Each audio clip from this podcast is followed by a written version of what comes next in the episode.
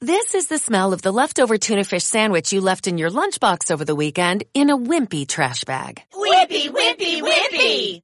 Blech! And this is the smell of that same sandwich in a hefty, ultra strong trash bag. Hefty, hefty, hefty! Ah, smell the difference? Hefty Ultra Strong has Arm & Hammer with continuous odor control, so no matter what's inside your trash, hmm, you can stay one step ahead of stinky. And for bigger jobs, try the superior strength of Hefty Large Black Bags.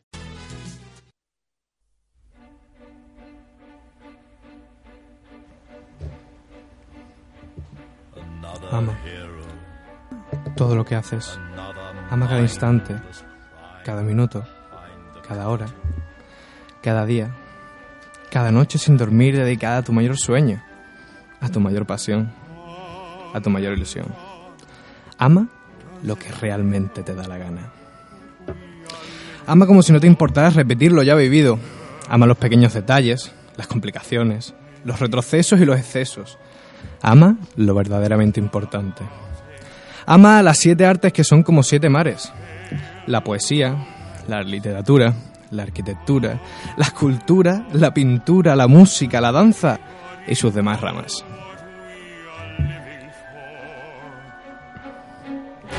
Ama este maravilloso viaje llamado vida.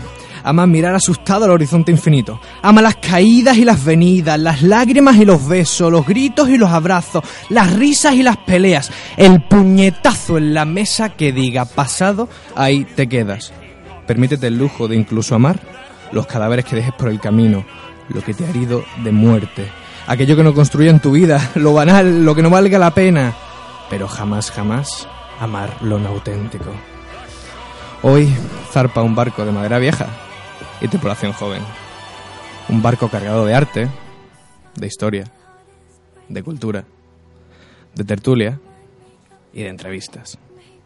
Con una tripulación llena de talento, emoción y mucho, mucho arte. Hoy, 1 de marzo de 2017, comienza esta maravillosa aventura, este precioso proyecto, esta locura de una noche de inspiración lunar. Zarpa, un barco en el que caben invitamos a todos los incomprendidos, a los amantes de lo diferente, de lo políticamente incorrecto. Marineros, preparaos, cierren escotillas, arriben velas, preparen sus cañones y comencemos este viaje.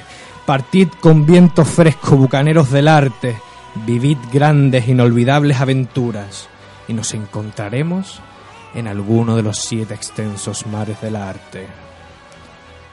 Zarpa hoy, sin fecha de retorno, este nuestro barco, al que tenemos el honor y el orgullo de llamar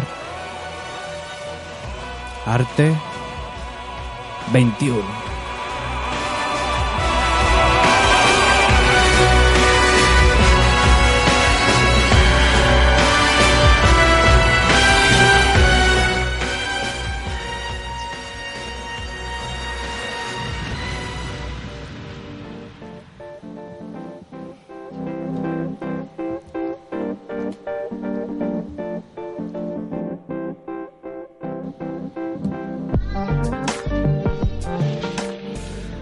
Muy buenas tardes a todos, bienvenidos a un programa, un programa nuevo, un programa de arte, un programa totalmente novedoso donde todos tienen sitio los incomprendidos, los diferentes para convertirse en referentes que dijo aquel. Soy José Merat, eh, presentador del programa, pero ahora me acompaña una mesa espléndida que presentaré. Son las 5 y 3 en esta tarde, soleada y calurosa sevillana desde torneo. Antes de presentar a la mesa que nos acompañarán en este barco de madera vieja pero tripulación joven, como ha dicho mi compañero, quiero decir que Arte 21 es una plataforma de conexión artística entre artistas, evidentemente, de renombre y que empiezan, conocidos y desconocidos, de valientes y cobardes, Queremos al cobarde que está en casa con un gran talento artístico, pensando que no vale. A ti, precisamente, te queremos aquí. La plataforma Arte 21 nace con el fin, sin ánimo de lucro, de que cuanto más mejor talento artístico haya en la ciudad de Sevilla, en Andalucía, en España y en el mundo. Por eso, este programa de radio en Neo FM en el 90.4 será el programa del producto Arte 21. Esto, personalmente, quería dejarlo muy claro. Paso directamente a presentar a mis compañeros de la mesa. En primer lugar, la chica que estudia Bellas Artes a distancia como gusto random por los estudios, Marca Ceres. ¿Qué tal? Buenas tardes. Buenas tardes. Marca Ceres, que, se, que hoy nos trae una sección maravillosa sobre los inicios del arte. A todo el mundo le gusta saber el porqué de las cosas y hoy vamos a ver en el programa de Arte 21 de dónde viene el arte, sus primeras raíces y sin más dilación a la chica que nos va a traer la agenda hoy. Buenas tardes, Blanche Gross. Blanche Gross, la agenda que viene hoy concurrida y a la que ya hemos asistido a un concierto, vamos a asistir a otro, el equipo de Arte 21, pero luego lo haremos un poco más. Y el hombre de la conclusión, el hombre de la voz rota, de la barba pelirroja, el hombre en corbata, Daniel Femín Pérez, ¿qué tal? Buenas tardes. Buenísimas tardes, José Merat. A mí me gusta saber tanto el porqué de las cosas que quiero saber por qué vienes en corbata, porque es el primer programa, pero tan especial, evidentemente sí, pero ¿algún motivo más? Una persona muy especial para mí me dijo que era la esencia de mi vida y no podía faltar esta cita con, sin corbata. ¿La corbata es la esencia de su vida? Según esa persona tan especial. Ah, o sea, tanto, sí. según la... Pero, pero, ¿un influencer o...? Una persona muy Ah, especial, una, sí, sí.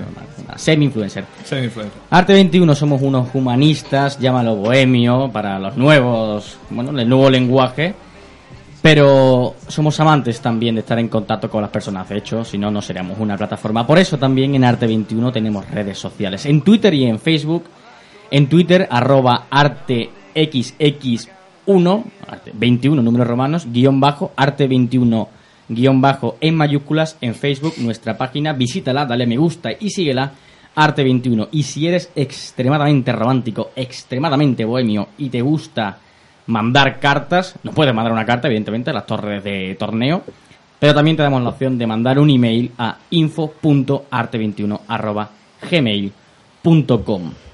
Sin más dilación, sin esperar mucho más, vamos a pasar a nuestro coloquio informativo, llámalo X, donde aprenderemos muchas cosas a lo largo de la carrera de este programa, pero hoy especialmente, por ser el primer programa, vamos a tener la introducción al arte, llamémonos la introducción al arte, pero es el inicio de esta... ¿Cómo llamaremos al arte? Daniel, ¿cómo llamarías tú al arte? Eh, Sería ese compendio de, marav- Compendio. de maravillas, Hmm. de sutilezas, de detalles, de aquello que es tan subjetivo que cada persona tiene un gusto diferente. Concepción de arte a debate. Vamos con el coloquio.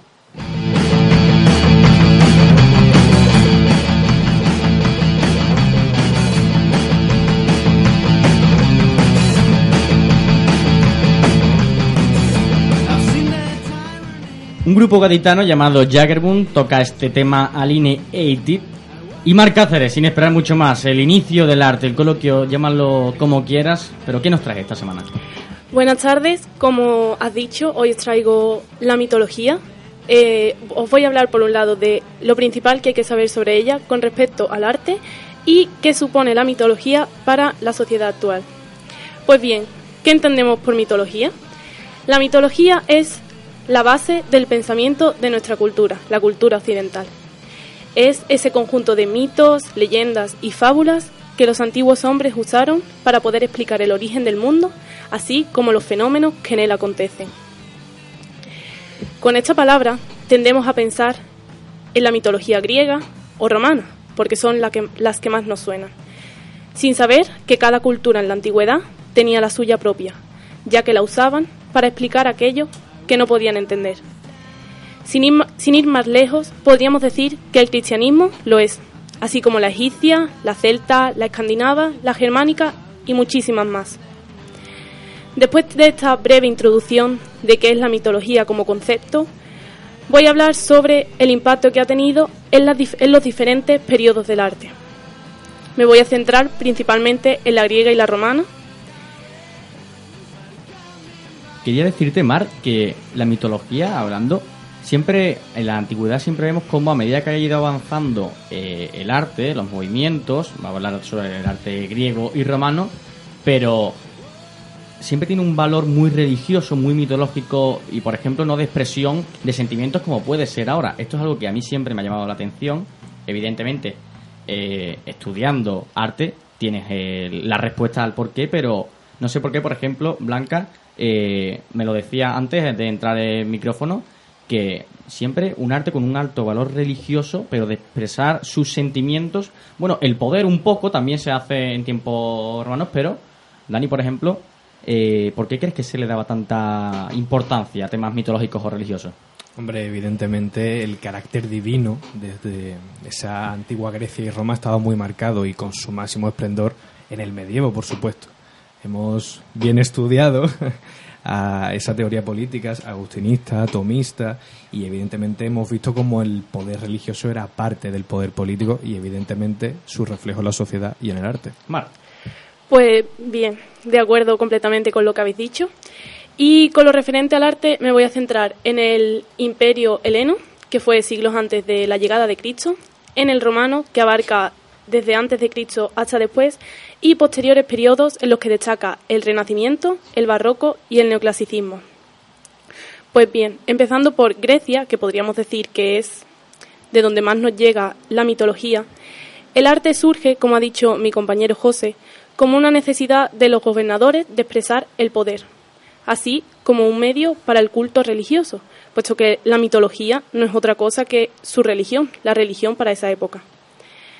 De esta época podemos destacar la construcción de templos griegos como símbolo del culto a los dioses que, veneraban. Estos albergaban una estatua del dios para el cual iba dirigido el templo, como por ejemplo el Partenón, el Partenón, que es un agradecimiento a Atenea por parte de los helenos por la victoria sobre los persas en, la, en las guerras médicas. Y además esto, eh, el Partenón es un signo también de poder relativo de Atenas en tiempos de Pericles, ese gran orador y político que mediante la palabra, bueno, decía que, con la palabra se llegaba, como diría Buzz al infinito y más allá. Entonces, esa época de esplendor de Pericles, que luego vemos como con el gobierno de los 30 tiranos y posteriori se derrumbará Atenas, pero era como sellar o dar testimonio del esplendor ateniense en aquella época después de, la, de las guerras médicas con la victoria sobre los persas.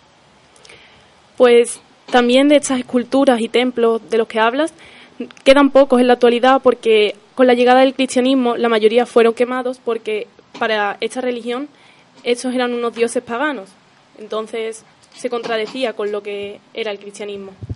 De la pintura no nos quedan muchos vestigios, puesto que no era un arte muy desarrollada en esa época y además se hacía sobre madera, por lo que con el paso del tiempo se iba deteriorando.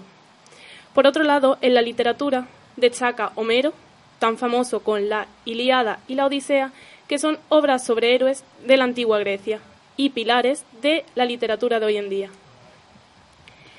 Seguimos con Roma, cuya mitología es un poco una evolución de la griega. En esta primera, o sea, perdón. Antes de lo que me ha dicho el apunte de, la madera, luego se vio cómo se iban avanzando las técnicas, pero sí es verdad y, y es una pena porque nos ha llegado pocas referencias artísticas sobre tiempos herenos, por, por ejemplo, pero ¿Crees que eh, habría.? Yo siempre lo he pensado. Si todos los descubrimientos o todos los hechos que se han hecho a lo largo de la historia. Arte 21 también es un lugar para reflexionar, por cierto. Eh, imagínate que todas las reproducciones artísticas de la historia estuvieran constatadas. Todos los descubrimientos, todo. No se hubiera perdido ningún documento sobre nada. ¿Cuánto. Eh, ¿Cuánta estaría cambiada la realidad de hoy en día? ¿Estaríamos volando ya platillos volantes? En, con Córdoba teníamos la mayor biblioteca del mundo. Éramos capital eh, sin duda, e incluso el, el, tema y el debate y la reflexión que tú me traes te la llevo hasta la actualidad. A mí me preocupa mucho, y esto lo hemos comentado alguna vez, José, como por ejemplo con los atentados del Daesh en, en la ciudad de Palmira y en, y en sus alrededores, están destruyendo patrimonio histórico. O sea, están rompiendo la historia. Esto ya no es una cuestión meramente humana que también, y es la más preocupante, pero están decapitando nuestra historia. Hablando de decapitaciones y destrucciones artísticas, no quiero hacer spoiler de ningún tipo en el primer programa, pero en Arte 21 más de una y dos veces haremos una protesta, denuncia, incitación a la recuperación de la obra arquitectónica y cultural de la Expo 92 en Sevilla, que bajo nuestro criterio está bastante, bastante abandonada. Vienen fechas moviditas y además tenemos muchas cosas preparadas para eso. Muy preparadas. Mar. Pues se puede decir que lo que ha dicho Dani es un paralelismo de lo que pasaba en esa época con el cristianismo y las figuras, las esculturas y la arquitectura de Roma y Grecia. Siguiendo con Roma, en esta época destacan los, los mosaicos que cada vez se descubren más y que representaban también escenas mitológicas. De la arquitectura y la, la pintura poco tenemos relacionado con la mitología, pero en la, en la literatura destaca el poeta Ovidio con las Metamorfosis, que supone una recopilación de relatos mitológicos, adaptados de la cultura griega. Y Virgilio, también poeta, conocido por la Eneida. Hombre, y además me gustaría resaltar que de la cultura romana que conservamos ahora, la sexta hora de los romanos, que es nuestra famosa siesta. O sea, creo que es lo más importante, que una de las cosas más importantes que viven en nuestros días de la cultura. Oiga, ¿usted cuánto tiempo dedica a pensar en el descanso? el descanso, que descanso eso no existe. Oiga, pero, pero, pero siendo estudiante se puede y llevando... usted está siempre pensando en descanso. ¿En descanso? Hombre, si llevas un programa de radio, si llevas debate, que también estás tú conmigo en idiomas y una carrera. Vale. Bueno, siguiendo con la mitología, la verdadera época de esplendor y desarrollo de este arte llega con el Renacimiento, entre los siglos XV y XVI. Debido al humanismo, que era un movimiento intelectual y cultural, con especial interés por lo antiguo, por lo clásico, por traer de vuelta esos modelos. Se produce una reavivación de la cultura grecolatina, de ahí el nombre de este periodo, la vuelta a la antigüedad clásica, el renacer del ser humano en una vida verdaderamente humana. Valga la incongruencia. A mí personalmente el Renacimiento es uno de los movimientos que más me gustan porque, y ya es a título personal, me considero una persona tremendamente humanista y como eh, pieza clave del Renacimiento, en el Renacimiento eh, se ahonda de nuevo en el estudio de valores espirituales como eh, la gramática, la retórica, la historia, la poesía, la filosofía. ¿Y sabes para qué, Daniel Fermín? Se estudiaba eso para sacarle el máximo provecho al ser humano. O sea, querían sacarle todo el jugo que el ser humano, eh, su saber, tuviese, se sacaba. El Renacimiento nace en Florencia y una también de las creaciones más importantes es el hombre del, del donde se decía precisamente eso. La máxima rentabilidad del ser humano es el dibujo de Da Vinci donde dice cuáles son las medidas perfectas. Entonces decía a lo mejor la cara, una décima parte de lo que midiese el torso. Es eso, el renacimiento es sacarle total rentabilidad y ser humanistas y creer en el ser humano por encima de todo como la mejor herramienta de trabajo. Exacto, el antropocentrismo frente a la religión tan dedicada obviamente a Dios.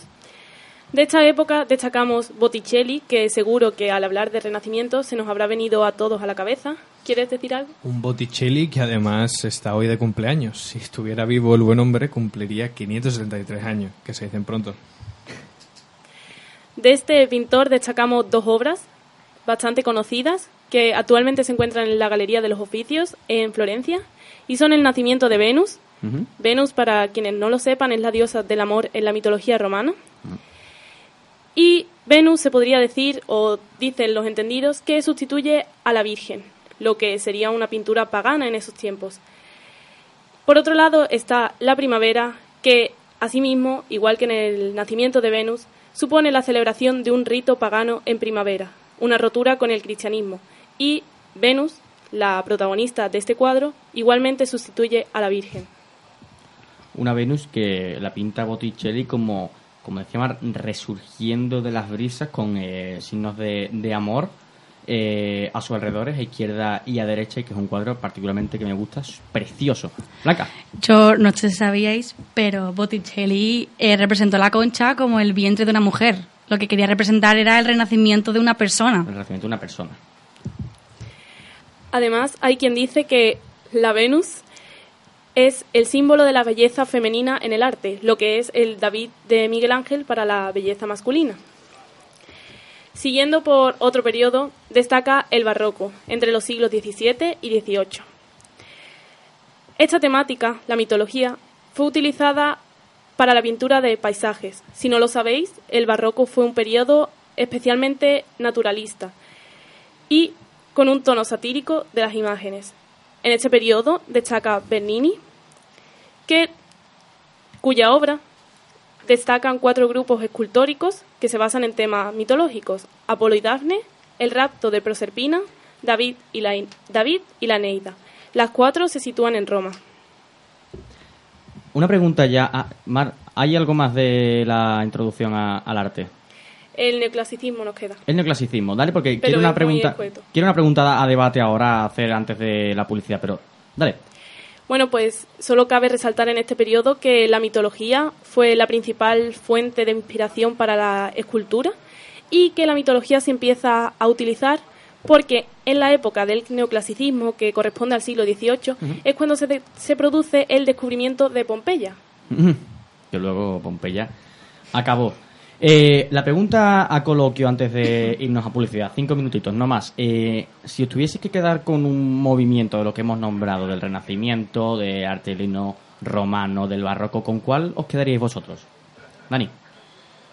Personalmente me quedaría con el más antiguo, como siempre, haciendo honor además a mi querido profesor Manuel, que a él le gusta mucho como yo me dedico al arte griego. Y la verdad es que no te miento si te digo que es uno de los viajes que tenemos pendientes, querido. Blanche. Yo me quedaría con el Renacimiento. De cabeza, vaya, no lo pensaría. Porque me parece que la dedica, le dedica demasiado a perfeccionar el cuerpo humano y los gestos y el cuadro en sí, lo que quieren retratar. Y yo creo que eso es fundamental, me parece. La pregunta más difícil es para, para ti, Mar, porque si has hecho la, la sección, ¿te quedarías con alguno en especial? ¿Con el Renacimiento, con el Barroco? O igual eres una neoclasicista de pro que, que lleva el neoclasicismo por bandera. Yo estoy de acuerdo con Blanca y me quedo con el Renacimiento. Me parece que el amor que se le tenía al arte en esa época no lo hay ahora y ojalá se pudiera recuperar. Somos aquí unos renacentistas un poco, bueno, me- menos, menos Daniel Fermín, que, que él es un, un griego de pro. Entonces, el- a ti, pero el arte griego, por inicio, porque el arte griego eh, nace como una fusión entre pueblos bávaros y los autóctonos de la ciudad de Creta, porque cuando llegan eh, los, los dorios, por ejemplo, eh, hacen una fusión de artes por ejemplo, mm, si demandan unos metales u otros para su arquitectura, a partir de esa fusión na- nace eh, lo que es el arte griego. No es un no es pionero en sí, en la historia sí, porque es el primer arte que se estudia, pero realmente eran como pequeños movimientos de, lo- de los aqueos y de los dorios, por ejemplo, pueblos indoeuropeos del norte que venían, vinieron de Creta demandando metales y esa fusión con los autóctonos de Creta, pues creó esa eh, erosión, ese milagro eh, de Atenas que se le dice. A mí me parece que es la historia, sinceramente, más romántica en materia artística, porque, por ejemplo, sin ser muy hater del arte romano, el arte romano es eh, en sí una pequeña copia del griego. Una pequeña copia, digo, están muy basados, tiene demasiadas fuentes griegas, no sé si estáis de acuerdo conmigo. El arte romano en sí es una pequeña copia. Igual el sentimiento o la pasión, el fondo que le daban los romanos a- al arte no era el mismo que los griegos, pero por ejemplo, a mí la historia gri- griega, que es la fusión entre pueblos indoeuropeos del norte, como los dorios y los aqueos, y los autóctonos de Creta, me parece algo de mucho más, no sé si mérito, pero evidentemente más elaborado. Después del Renacimiento, sí es verdad que nace con algo totalmente novedoso, como es volver hacia atrás, echar la, la vista hacia atrás, eh, en épocas donde se podía pensar que la progresión hacia el mañana era positiva, pues esta gente, como ha dicho Mar en, la, en su eh, sección, echan la vista atrás, por eso se llama renacimiento, desde Florencia, y dicen, oye, aquí hemos perdido algo, vamos a recuperarlo, vamos a ser eh, los que le saquemos mayor rentabilidad porque el ser humano es la herramienta más útil de trabajo. A mí esto me parece fascinante, por eso me quedo con el Renacimiento, porque no, es que yo esté de acuerdo, por ejemplo, con el hombre del Vitruvio, yo no mido, no tengo las medidas del hombre del Vitruvio de Da Vinci, evidentemente, pero me encanta ese tipo de creaciones que hacían en tiempos, bueno, pues, donde la tecnología, por ejemplo, no llegaba a, a donde puede llegar hoy. No sé si alguien quiere aportar algo más, si está de acuerdo conmigo, pero la historia de fusión de pueblos de los griegos es maravillosa, la romana no es que la hate un poco, pero la veo poco trabajada y el renacimiento parece maravilloso. Por ejemplo, el barroco sí tiene, sí puede ser más visual, está más cargado de adornos y puede ser más visual, más bonito a priori. Pero yo me quedo con el Renacimiento. ¿Estamos de acuerdo, menos tú, Daniel Fermín, que se queda usted con el arte griego? Yo siempre voy a apostar por la pluralidad, con quedarnos con lo mejor de cada sitio y por converger, ¿no? Tú sabes que, que en ese sentido siempre aboco yo a ese pensamiento griego que lo tenemos hasta en el arte. Oiga, pero, pero usted se, se sube al caballo ganador. Al caballo ganador de Troya, por ejemplo, si, si quiere, tan tan griego como es usted. No, ¿o? no, para nada. Simplemente me parece que coger lo mejor de cada sitio es una virtud. Algo que lo mismo ustedes más, más posteriormente carecen. 25 minutos llevamos de Arte 21 y si le parecen a los oyentes a la mesa seguro, iremos a publicidad, haremos un alto en el camino, 3-4 minutitos eh, desde Neo FM 90.4 en Sevilla o neofm.nes. Es, perdón. Volvemos en 3 minutitos después de la publicidad. 90.4 Frequency Station FM. Montolivo Italian Grill, restaurante italiano con estupendas carnes rojas y burgers gourmet. Estamos en la calle Santo Domingo de la Calzada número 13, a la espalda del Hotel Los Lebreros. Contamos con una deliciosa y original cocina mediterránea. También tenemos birrería, para que tapes a la italiana. Llama ya y reserva en el 954 53 17 10. Montolivo Italian Grill. Italia en el corazón de Nervión. Hay problemas que no podemos solucionar solos y debemos acudir a un profesional. ¿Por qué no hacerlo con los mejores? López Andeboer Abogados, especialistas en penal, separaciones, laboral, accidentes de tráfico, comunidad de propietarios, reclamación de cantidad, despidos. 954 28 65 48. López Andeboer Abogados en Huelva y en Sevilla Bufete Profesional. Oficina Central República Argentina 17. Profesionales especializados en todos los ámbitos. 954 28 65 48. López Andeboer Abogados. Palabra de ley.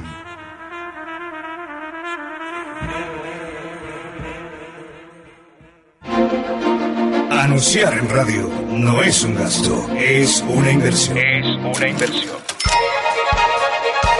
Apuesta por la tecnología al mejor precio. Cubrimos todas tus expectativas y necesidades. Creatividad y originalidad al alcance de tus manos. Publicita en radio.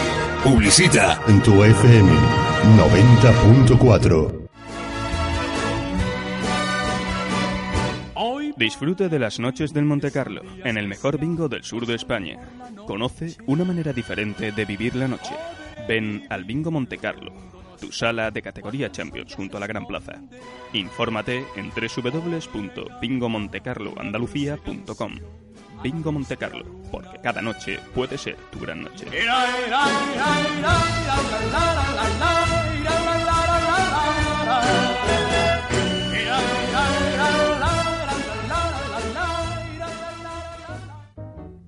Para vestir elegante y con estilo, tu tienda es Vicente Delgado, en el centro de Sevilla, en la calle Méndez Núñez número 7. Trajes, americanas, corbatas, camisas y complementos. Atención personalizada. Crea y diseña tu traje a medida y el resultado te lo muestran en 3D. Pide tu cita llamando al 954 22 41 60 o en vicentedelgadomodaHombre.com. Recuerda, Vicente Delgado, en la calle Méndez Núñez número 7.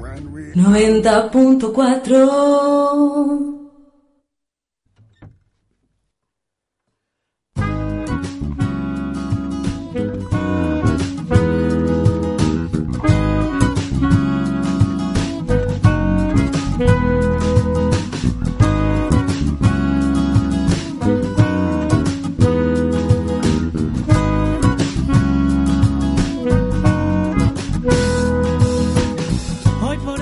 Caen las 5 y 28 minutos aquí en Neo FM, en Arte 21, en nuestra primera entrega de este programa cultural.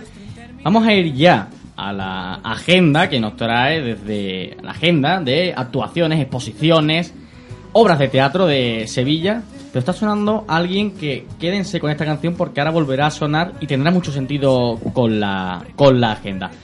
Blanche Gross, ¿qué nos traes en la agenda para esta semana? Pues en esta agenda, la verdad es que está bastante ajetreada porque en exposiciones tenemos eh, modular de Juan Carlos Marín en el espacio 1 de 7, pero es hasta el 3 de marzo, hasta el viernes. Eh, como en Arte 21 apostamos por todo tipo de arte, en teatro tenemos las representaciones de Hamlet en el Teatro López de Vega del 2 al 5. En esta misma fecha tenemos eh, La otra mano de Cervantes en Casa de la Moneda. El viernes del el viernes 3 tenemos Amor de Brujo en el Teatro de la Maestranza del 3 al 4. En estas fechas también tenemos Laffen en el Teatro Central y Masacre en el Teatro Central también. O sea, Hamlet en Sevilla. O sea, la gran obra del amigo Will Shakespeare vuelve a Sevilla. Yo creo que esto es para, para puntualizarle a los sevillanos y a que no lo escuche que vayan a Hamlet porque es una obra que además no está muchos días, como has dicho, está tres, cuatro días. Creo, está dos días. Dos días está, pues menos de lo que yo he dicho. Aún así, ¿puedes recordar el, sitio, Blanche? Teatro de Lope de Vega. El Teatro de Lope de Vega, además un enclave precioso en Lope de Vega, allí detrás del pabellón de Chile. Animo, porque me gusta especialmente Hamlet, a los oyentes de Arte 21 a ir a Hamlet. Termino con, la, con el teatro. Tenemos eh, 23F, la versión de Tejero, en la sala cero, también del, del 3 al 5. Y en esta fecha también tenemos parejas en Teatro Duque la Imperdible. Eh, y ya para terminar la agenda cultural, tenemos en conciertos, tenemos las actuaciones el jueves 2 de Tankard en la sala Custom y en la sala Fan Club tenemos a Tatín Muriel un Tati Muriel al que el equipo de Arte 21 se va a desplazar a ver. Se va a desplazar a ver, a charlar con él y esperemos que muy pronto esté ahí. Tenemos además la gran suerte de que este jueves 2 de marzo en la sala Fan Club, que actuará a partir de las 9 y media, Tati Muriel, la tendremos como telorera a Ana Campo, que también la vamos a disfrutar. Sala Fan Club en las 9 y media, allí estará el equipo de Arte 21. El tema que estaba sonando, de hecho, que entraba a esta sección, era de Tati Muriel. Ahora, ¿me lo puedes poner de nuevo para que los oyentes oigan un poquito de este, de este grupo? Se llama Café, nos encanta. Café. No me preguntes dónde he estado, aunque tenga miedo, bailaremos al borde del colchón. Tati Muriel para Arte 21, Blanche. El viernes 3 tenemos la actuación de Music Has No Limits en el auditorio Al Andalus del Palacio de Exposiciones y Congresos de Sevilla. Es un concierto que reúne todos los géneros musicales y toca temas conocidos de distintos géneros y épocas. Empieza a las 9 y las entradas cuestan 26 euros, que podéis encontrar en entradas.com o fibestickets.es. También tenemos a Dani J en la sala Custom. En la sala Antic Teatro tenemos a Víctor Gardiz. Y en la sala La Calle tenemos a varios artistas como Youth Fan Liberation Army con Out of, the, Out of School. También tenemos a Prehistoric Wales, a Happy Creeps, a Drink Drunk Punk y a Surya. En Teatro de Triana tenemos a Randy López. Eh, también tenemos a Kinder Malo y Pin Flaco en la sala Even. Y en sala X tenemos a Triángulo de Amor Bizarro. El sábado 4 tenemos un homenaje al grunge de los 90 en la sala Malandar. En sala Fanatic tenemos un concierto de bala. En la sala X podemos ver a Fiera y a Fase Nueva. Eh, la semana siguiente ya, el lunes 6, tenemos en la sala Custom a Sonata Ártica, que es un grupo de power metal de Finlandia, eh, que empieza a las... Un programa... O sea, hay un grupo de metal finlandés que viene a Sevilla. A mí esto me parece. se van a derretir, ¿no, José? A mí me parece. Daniel, ¿usted cree que esto es el lugar?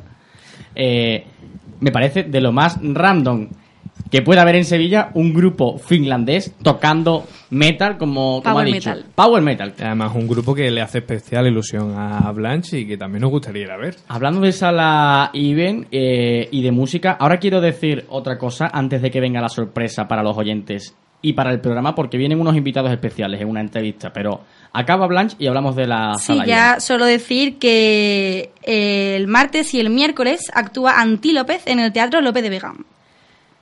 Puedo ya de, Sí, sí, de la pero- sala Iben. La sala Iben es un descubrimiento para mí y creo que para, para el equipo porque es una sala donde una sala de conciertos, evidentemente, eh, donde toca gente muy guay. A mí me gustó mucho el rollete que tenía la sala Iben cuando fui porque era un rock bueno el que había, un rock que, que gustaba, un dulce, dulce rock y además estuvimos y ahora vamos a ir dándole paso a la entrevista con los chicos de, de Perdido Godot, la gente de Gotelé, Radio Focaccia, y era un rock al que animo a, a los oyentes a seguir en Spotify y en sus demás redes sociales. Ahora eh, iremos diciéndole a- en la entrevista, pero que tenía un buen rollete, ¿no, Dani?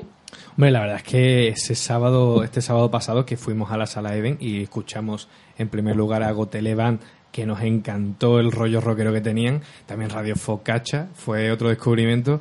Y la verdad es que eh, ese final tan mágico con Perdido Godot, con el que tanto cariño hemos cogido y la verdad es que fue un día muy especial, muy especial. Un descubrimiento en todos los sentidos y, y la verdad es que volvería a repetirlo un millón y vez.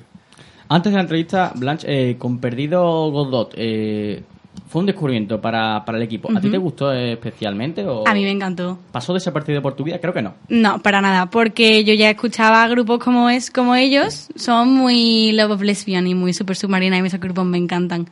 Y el rollo que tienen en el escenario y la relación que tienen con los fans, yo, o sea, con la gente que va a escucharlos, yo, de hecho, con los grupos que, que tocaron antes, o sea, hay, uno, hay algunos de los del público que sí conocían algunas canciones, pero cuando subió Periodo Godot fue otro mundo.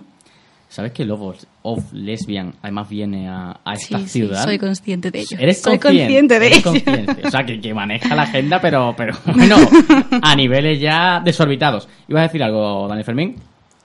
Que de hecho el Perdido Godot es un grupo que no sé si os pasará al equipo, pero que yo no puedo parar de cantar. Desde que fui el sábado al concierto me he descargado todas las canciones y lo juro, lo prometo, que no puedo parar de cantarlo. Momento más que justo y justificado para darle ya paso. Vienen los chicos de Perdido Godot, así que adelante con la entrevista. ¿Dónde estabas?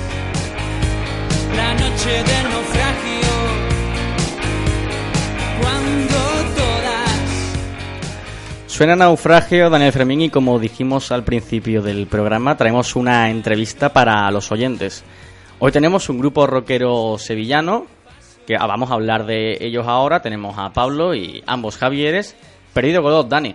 Pues tenemos a este grupo sevillano que tuvimos el placer de ir el sábado a su concierto en el que esperábamos que estrenaran disco, pero tendremos que esperar un poquito más, tanto los fans como, como estos nuevos oyentes que tenemos aquí en Arte 21. Y los tenemos aquí además con sorpresitas de novedades y probablemente eh, más sorpresas. La primera, eh, en Arte 21 nos gusta saber primero el porqué de las cosas. Entonces, eh, lo primero, Pablo, Perdido Godot, el nombre, ¿de dónde viene? En una entrevista hace poco amenacé con dar muchos motivos sobre este nombre, eh, pero voy a decir la, la buena. La de verdad, ya lo hemos estado comentando antes. Eh, nosotros venimos un poco del mundo del teatro, aficionados, evidentemente, pero ya desde hace muchos años. Y como hemos estado hablando antes, hay una obra de teatro que se llama Esperando a Godot, de Samuel Beckett, que cuenta la historia de dos personas que están en mitad de ningún sitio esperando un tal Godot que nunca llega. Pues para nosotros la música era algo parecido. Era, habíamos intentado tener nuestros propios grupos de música, eh, hacer nuestras propias formaciones, pero parecía como que nunca llegaba ese sueño de la música. Y de alguna forma lo estamos buscando, ¿no? Todos juntos ahora ya así como, como perdido Godot. Bueno, eh, la siguiente pregunta enlazaba, casi respondes a esta porque decía que tenía apuntados jóvenes, amantes soñadores, que tienen en común este, este grupo para formar un grupo de música para, para dar el paso. Bueno, como ha dicho Pablo, nosotros mm, nos conocimos en un grupo de teatro del Colegio Claret. Allí, bueno, Pa- Pablo García de Santana, que es el guitarra, y yo ya hacíamos nuestros pinitos juntos totalmente caseros. Y conocimos a Pablo y nos sorprendió por completo que un hombre cantara bien, porque en esa época era lo típico que eran las chicas las que formaban, eran las vocalistas de los grupos. Entonces formamos una especie de grupo entre los tres y era algo demasiado, o sea, era echar el rato, realmente, no era algo muy en serio. Y luego llegó un momento en el que empezamos a tomárnoslo un poquito más en serio y conocimos en el grupo de teatro a Juan de la Oliva, que es el otro guitarrista, y él nos dijo, oye, si yo entro allí en el grupo, me llevo de la mano a Javier Camuña a los teclados. Que nadie me quería porque soy muy feo. Pero toca muy bien el piano, que es lo Toca muy bien el piano. Hay muchas maneras de seducir, no solo con la belleza, puede ser también el interior. Hay que decir que a pesar de ser feo, es el más guapo del grupo. O sea que... Sí, termina. Bueno, la, la pregunta ahora era para Javi precisamente del teclado porque eh, estuvimos en vuestro concierto, eh, el equipo, y aparte de la música que tocáis desde el piano, que es, espléndida, y recomendamos a los oyentes ir a ver a Peri de Godot, nos gustó mucho la conexión que hay entre vosotros en el directo y la conexión con el público, porque, bueno, aparentaban, y seguro que lo eran porque lo veíamos con nuestros propios ojos, eran un público muy fiel, muy dado, muy entregado al grupo, y no sabemos cómo se consigue esa conexión. Bueno, pues eso se va consiguiendo con constancia, ¿no? Tú tienes que estarte manteniendo ahí en un primer plano para, para lo que es la, la gente que te viene a escuchar. Eh, y bueno, eso viene porque llevamos tocando en, en las salas de Sevilla pues desde hace ya así más asiduamente un par de añitos, ¿no? Entonces la gente ha tenido oportunidad de venir, eh, venir a vernos, tal, no sé qué, eh, mirarse las canciones cuando vamos sacando canciones y todo eso. Así que bueno, sobre todo la presencia continua.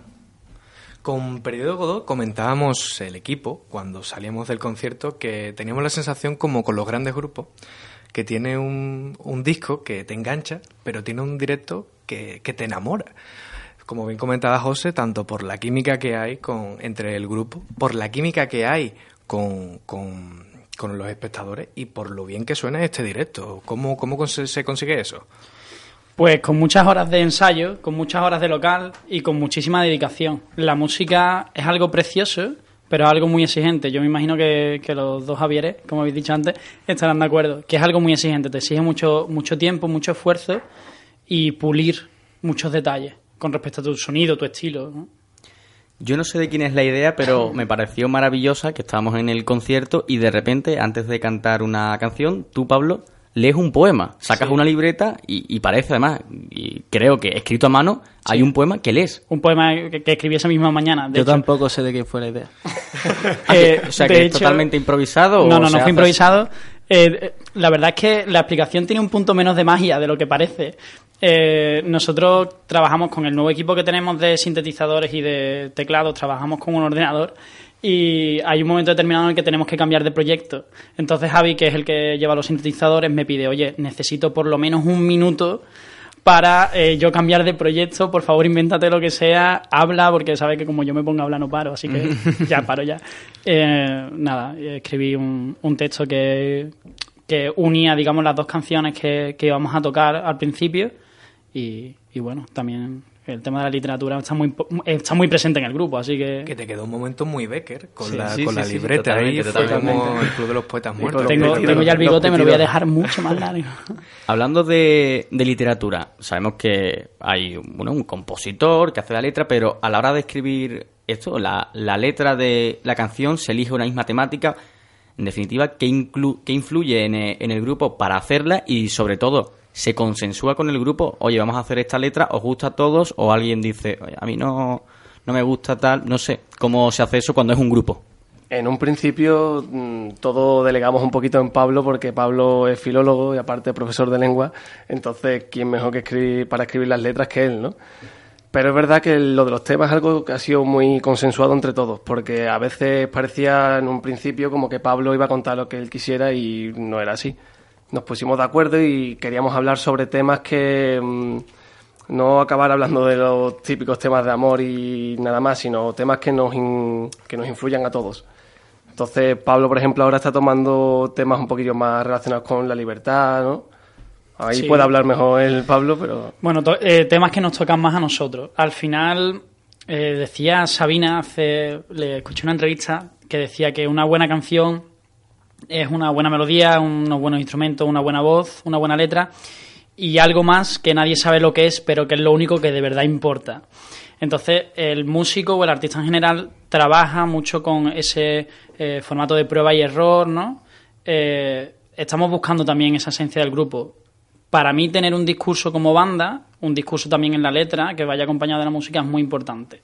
Porque creo que la banda tiene, tiene un lugar en la sociedad y tiene algo que decir. Y ya que tenemos un micrófono, tenemos un compromiso también. Mencionabas antes al señor don Joaquín Sabina. Ellos siempre cuenta Joaquín que, que se van siempre a componer a rota.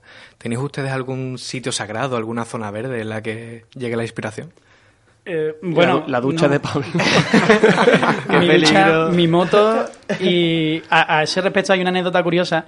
No sé si a vosotros la he contado alguna vez. Eh, eh, esto es bastante friki y además bastante de postureo, pero le- me atrevo a contarla.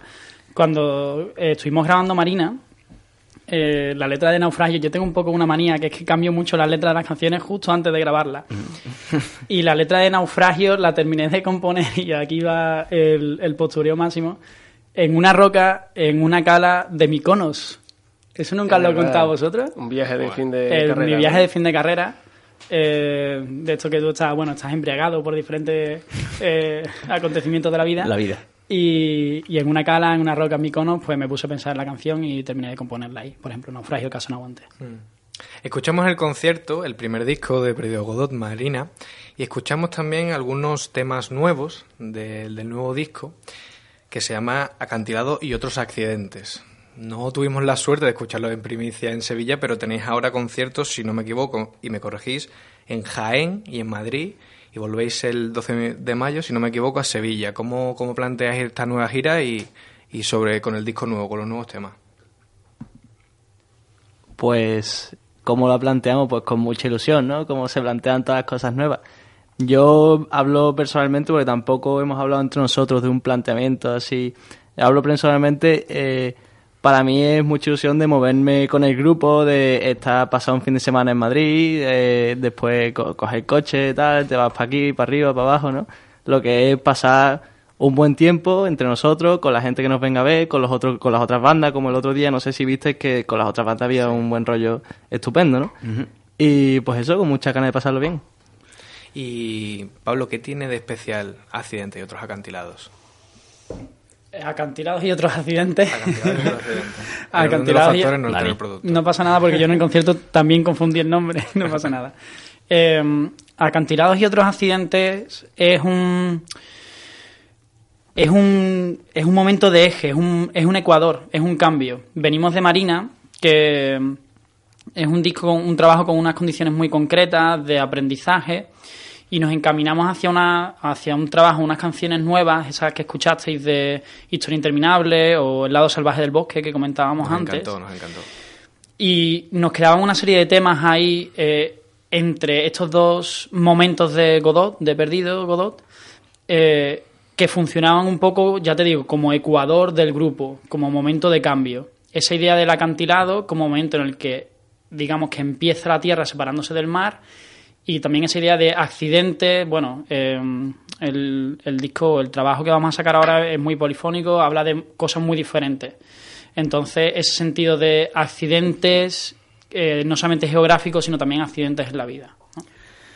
Dani, te quiero tanto que te he traído un regalo. Qué bonito. Sorpréndeme. Sorpréndeme, no te sorprendo y a ti y a todos los oyentes porque Perdido Godot ahora en directo para Neo FM tienen un... Bueno, van a tocar un tema en directo. ¿Qué me dices? Hombre, Qué regalazo. Claro que te digo. Pablo, ¿cuál es el tema? Y entra en la nueva gira y adelante Sí. con ello. Eh, además, yo durante este tema os vi a los dos y vi que estabais con los ojos como chiribitas. Exactamente, dije, exactamente. Este tema se lo voy a llegar de regalo a la radio para eso, un detalle con, con Tiene una vosotros. pieza de piano. Este regalazo Eh, para Arte bien. 21 en el primer programa. Es mi refugio bajo la tormenta. Pues vamos con el tema.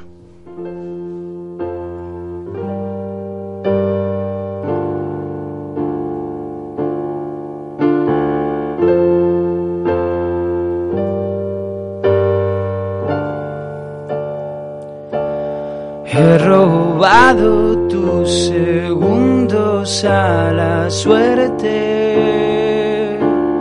para que puedas oírme de una vez. Tú que has sido el puñal de los poemas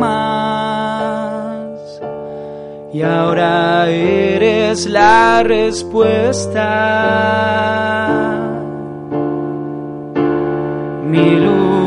Sin tiempo, el descanso del guerrero, la reina de un mar que convertimos en imperio, la venganza para todos mis problemas. mi refugio bajo la tormenta. Perdido Godot, Pablo, ambos Javis, muchísimas gracias por estar en este primer programa de Arte 21. Seguiremos hablando de vosotros en el programa, os seguiremos la trayectoria, hablaremos de la próxima gira, de vuestra vuelta el 12 de mayo. Y sin más dilación, muchas gracias por venir. Oye, el 12 de mayo nos vemos, ¿no? Seguro, ¿no? El 12 de mayo nos Estáis vemos. todos Por invitados también por ahí, ¿eh? Los técnicos también. No faltaremos, no faltaremos. Muy bien. Muchas gracias. Muchísimas gracias a vosotros. vosotros, ¿eh? Perdido Godot. Marea se hizo dueña de tu voz. Los chicos de Perdido Godot, los rockeros sevillanos, para Neo FM, para Arte 21, en el primer programa, en la primera entrega de este programa cultural que está llegando a su fin, cuando son ya las 6 menos 10 desde aquí, desde el estudio de Neo FM. La semana que viene tendremos a otro artista, otro cantante, en este caso un rapero malagueño, Fortu, que nos hablará sobre todo de la música desde el arte, una, un tipo de música, o bueno, sí, un, un tipo de música bien llamado, nuevo, relativamente nuevo, y que un poco que suscita controversia entre el público mayoritario, entre la masa. Entonces queremos traer a un rapero aquí que nos hable de la música desde la visión del rap. Dani, ¿ibas a decir algo? Sí, con, con Fortu vamos a tener la suerte de darle una vuelta a- al tema del rap, ver cómo se vive desde el otro lado, cómo, cómo se escribe, cómo se siente, cómo se publica y qué diferencias hay con las otras de- demás ramas que tendremos la suerte de la semana que viene de debatir aquí con Fortu. Dani, a ti te, te despido ya. Este primer programa tendremos muchos más, pero Daniel Fermín Pérez, muchas gracias. Un placer, querido José. Blanche Gross, muchas gracias con tu agenda. Esperamos verte más por aquí, por Neo FM. Ha sido un placer. Y por último, pero no menos importante, Marc Cáceres. La semana que viene traeremos, eh, danos alguna pista de lo que habrá la semana que viene, pero sin destapar mucho. Pues solo decir que el 8 de marzo es el Día de la Mujer. La mujer, eh, desde el arte, por ejemplo. Claro, nos centraremos como en un programa de arte en la mujer desde el arte. Algo de Frida Kahlo, quizás. Claro, y del feminismo, lo que es ahora, que tanta controversia genera. Pues muchas gracias, Marc Cáceres, y buenas tardes. Este programa Arte 21 nace de pequeños soñadores, de luchadores, emprendedores, guerreros, guardia pretoriana, como quieran llamarlo. En definitiva, gente que coge la sartén por el mango y dice, este mundo es mío.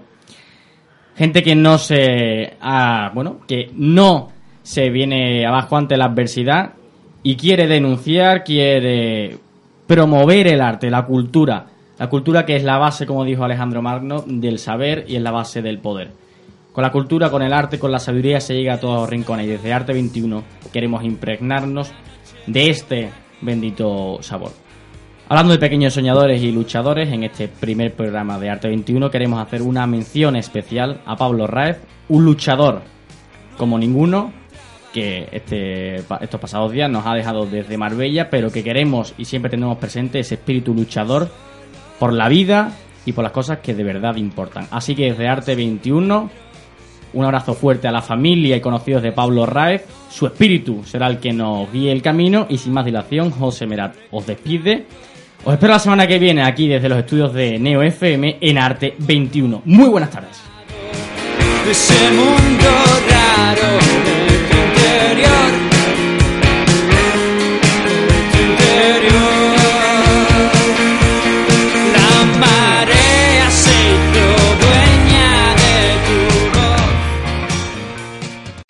The smell of the leftover tuna fish sandwich you left in your lunchbox over the weekend in a wimpy trash bag. Whippy, whippy, whippy.